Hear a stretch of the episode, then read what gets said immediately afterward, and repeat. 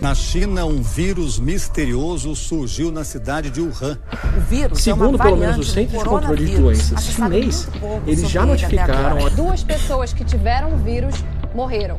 OMS acho que dois dias depois de reconhecerem os primeiros casos de pneumonia estranha. que já perderam os Ministérios da Saúde, nesse momento sobre 900, óbitos 300 com vírus está mais perto do fim. 37 Pelo menos é o que os cientistas americanos acreditam. Chega. Basta. Não dá mais.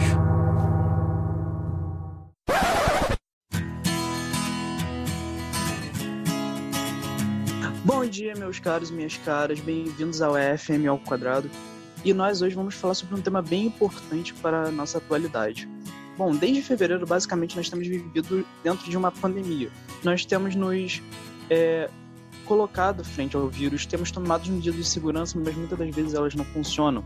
Ou às vezes funcionam, mas às vezes nós retardamos o processo do vírus de infecção, mas ele acaba vindo mais forte. Mas que vírus é esse? Como é que ele atua? E por que o Covid-19 ele é um vírus tão importante para a nossa atualidade? Hoje nós chamamos os acadêmicos da Faculdade de Bezerra de Araújo do sexto período de enfermagem para falar um pouco, um pouco sobre. E nós vamos chamar também a acadêmica Maria Tereza Alice Bolelli para falar sobre o que é o Covid-19, o que é esse novo coronavírus. Oi, gente, meu nome é Alice. Bom dia, galera. Maria Tereza. E eu vou falar um pouquinho sobre o que é o coronavírus. Bom, os coronavírus, eles são uma grande família de vírus, comuns em muitas espécies de animais, como por exemplo, camelos, gados, gatos e morcegos. E raramente os coronavírus que infectam os animais podem infectar as pessoas, como por exemplo o MERS-CoV e o SARS-CoV. Recentemente, em dezembro de 2019, houve a transmissão de um novo coronavírus, o SARS-CoV-2, o qual foi identificado em Wuhan, na China, e causou a Covid-19, sendo em seguida disseminada e transmitida de pessoa para pessoa. A Covid-19 é uma doença causada pelo coronavírus, denominada SARS-CoV-2, que apresenta um aspecto clínico variando de infecções assintomáticas a quadros graves. De acordo com a Organização Mundial de Saúde, a maioria, cerca de 80% dos pacientes com Covid-19, podem ser assintomática ou oligossintomáticos, que quer dizer poucos sintomas e aproximadamente 20% dos casos detectados requer atendimento hospitalar por apresentar dificuldade respiratória, dos quais aproximadamente 5% podem necessitar de su suporte ventilatório. Os sintomas da Covid-19 podem variar de um resfriado a uma síndrome gripal, ou seja, presença de um quadro respiratório agudo caracterizado por pelo menos dois dos seguintes sintomas: sensação febril ou febre associada a dor de garganta, dor de cabeça, tosse, coriza e até mesmo uma pneumonia severa.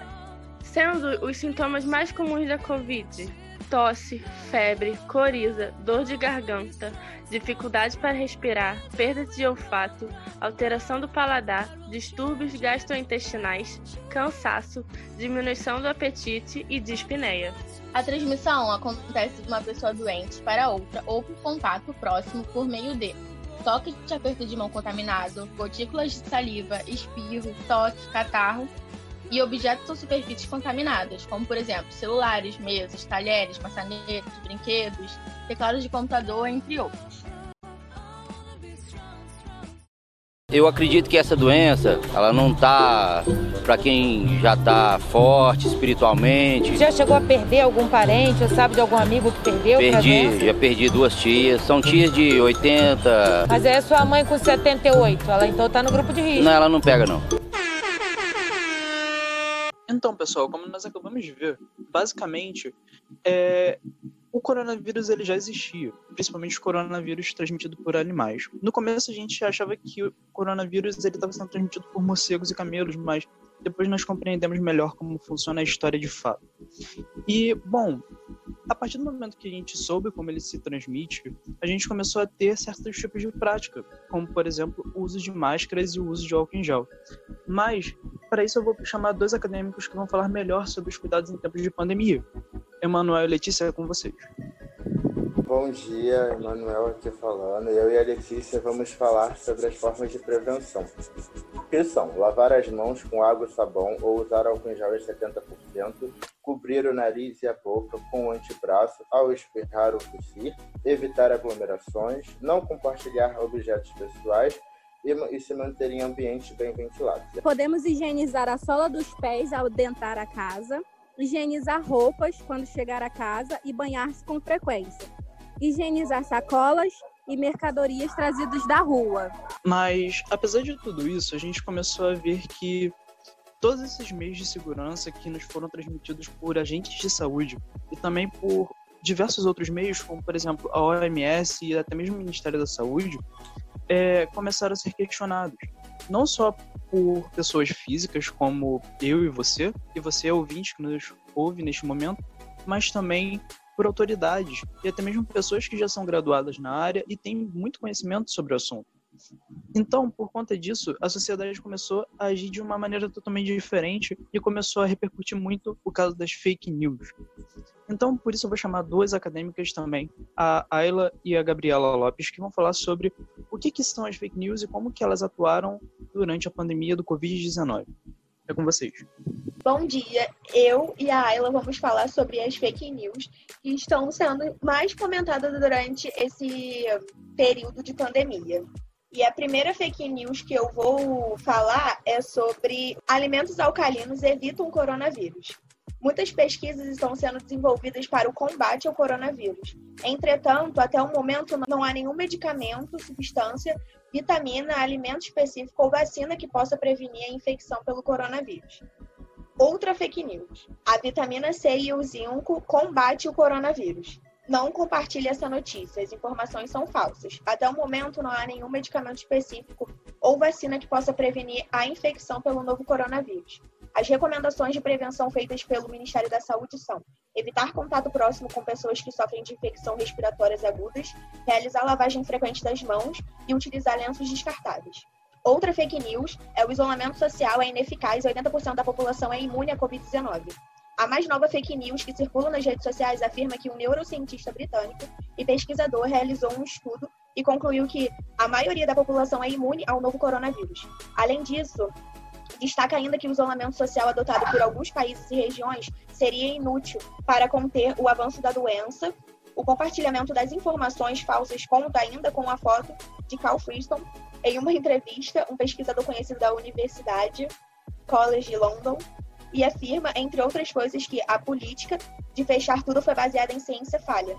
A reportagem da CBN foi checar a informação e procurou o cientista Carl Friston, que negou ter sido o autor das declarações ou de qualquer pesquisa. Ele afirma, né? Estou afirmando nas redes sociais que eu disse que 80% da população mundial é imune ao Covid-19 e que, portanto, o bloqueio era inútil, mas isso é falso disse o pesquisador, revelou que ainda acredita que os 80% que aparecem na mensagem falsa devem se referir a uma estimativa das pessoas que não estão expostas ao vírus.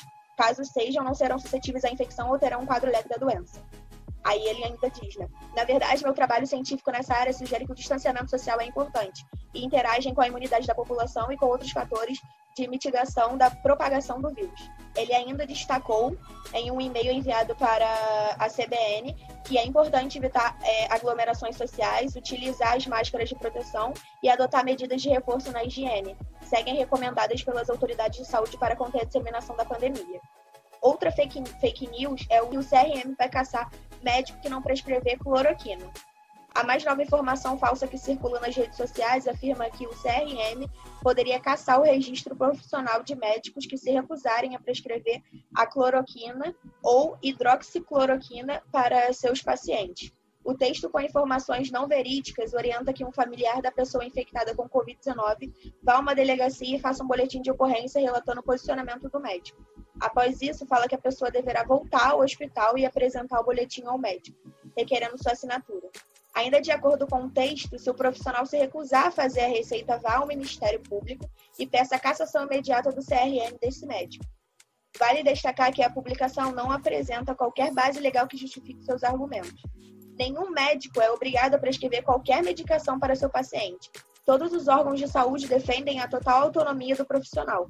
Portanto, o CRM não vai caçar o registro de nenhum médico, caso ele deixe de prescrever qualquer medicação, porque isso é uma prerrogativa do profissional. O que existe baseado em estudos são recomendações científicas para aplicação ou não de determinados medicamentos. Vale reforçar que não há ainda qualquer comprovação científica sobre a eficácia da cloroquina e hidroxicloroquina no tratamento da Covid-19. Então, como vocês podem ver, são, fake, são informações, né, desinformações, no caso, totalmente sem contexto nenhum e que, graças a Deus, muitas dessas instituições, né, muitos sites confiáveis estão trazendo é... trazendo informações verdadeiras para gente e desmentindo essas informações que muitas das pessoas acham que é verdade. O coronavírus morre a 26 graus Celsius.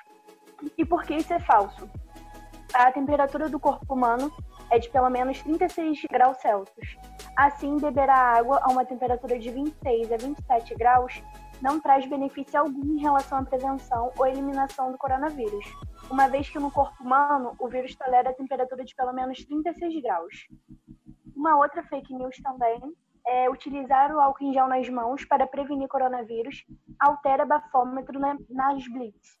É cada coisa absurda. E por que seria falso? A inalação de álcool em gel após seu uso, como medida de higiene, pode durar alguns segundos nos pulmões. Porém, passados cerca de 1 a 2 minutos, o produto já não estará mais presente no organismo. Por isso, utilizar álcool em gel não ocasiona nenhuma infração de trânsito. Outra também é que paciente com coronavírus curado em 48 horas com medicamentos de AIDS. Até o momento, né, não há nenhum medicamento, substância, vitamina ou alimento específico ou vacina que possa prevenir a infecção pelo coronavírus. Agora que está vindo, né, o negócio da vacina e tal, vamos ver, se Deus quiser. E que o coronavírus vem do morcego. Desde o princípio, quando apareceu essa doença, é, surgiu o, o assunto da sopa de morcego lá na China e tal, mas até então está tendo uma investigação sobre as formas de transmissão, ainda estão em andamento. Não existe nenhuma comprovação científica de que o coronavírus veio dos animais. A gente sabe qual é o meio de transmissão, que é a disseminação de pessoa para pessoa, ou seja, a contaminação por contato, que está ocorrendo. E também é, o Ministério da Saúde, de forma inovadora, disponibilizou um número de WhatsApp que a gente pode mandar mensagens para a gente tirar nossa dúvida sobre essa doença. Eu acredito que essa doença, ela não tá para quem já tá forte espiritualmente. Já chegou a perder algum parente, ou sabe de algum amigo que perdeu? Perdi, já perdi duas tias. São tias de 80. Mas é sua mãe com 78, ela então tá no grupo de risco. Não, ela não pega não.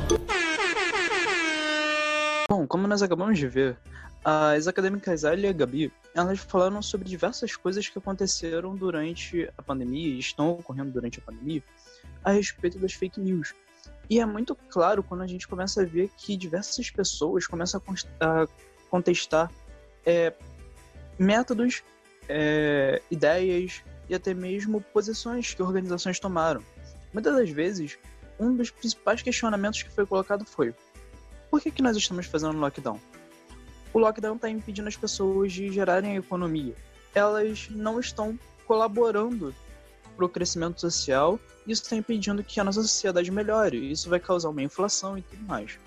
Mas muitas das vezes as pessoas não entendem o qual foi o motivo real do lockdown.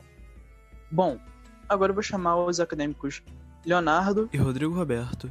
Nós vamos falar sobre essas consequências do isolamento social e quais são as consequências que a pandemia trouxe para a nossa sociedade, sejam elas boas ou sejam elas ruins.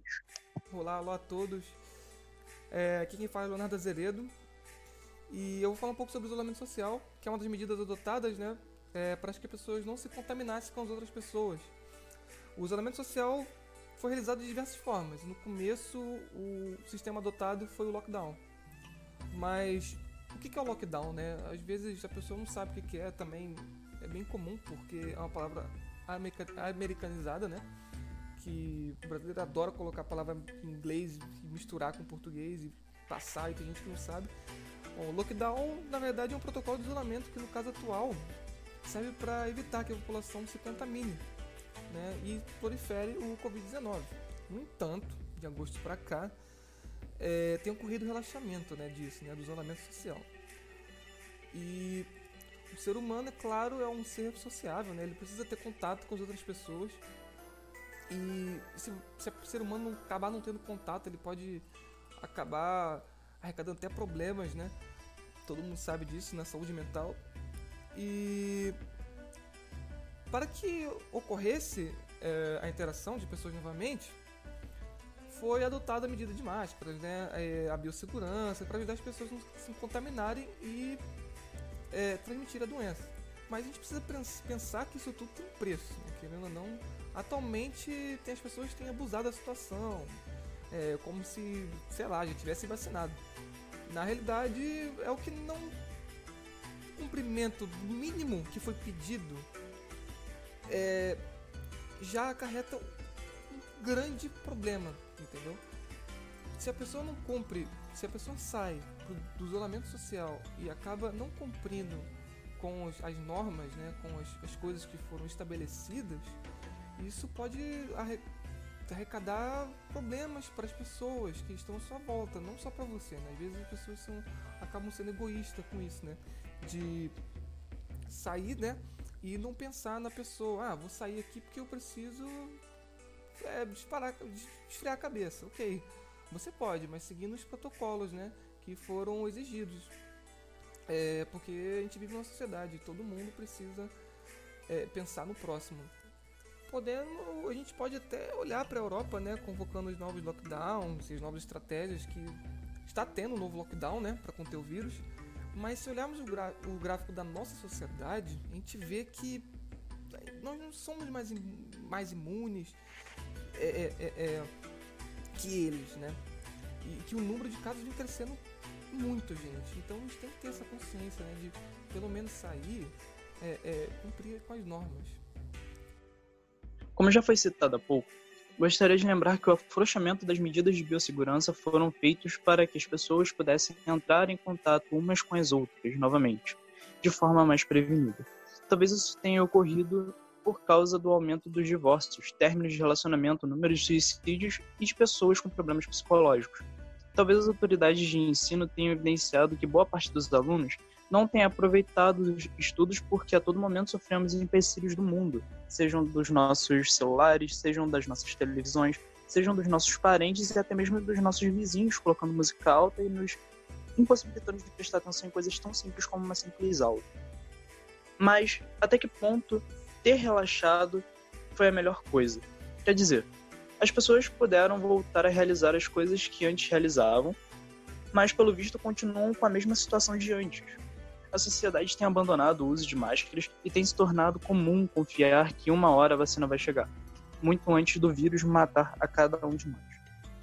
A questão é: estamos nos habituando à morte, pois isso faz parte do gênero humano.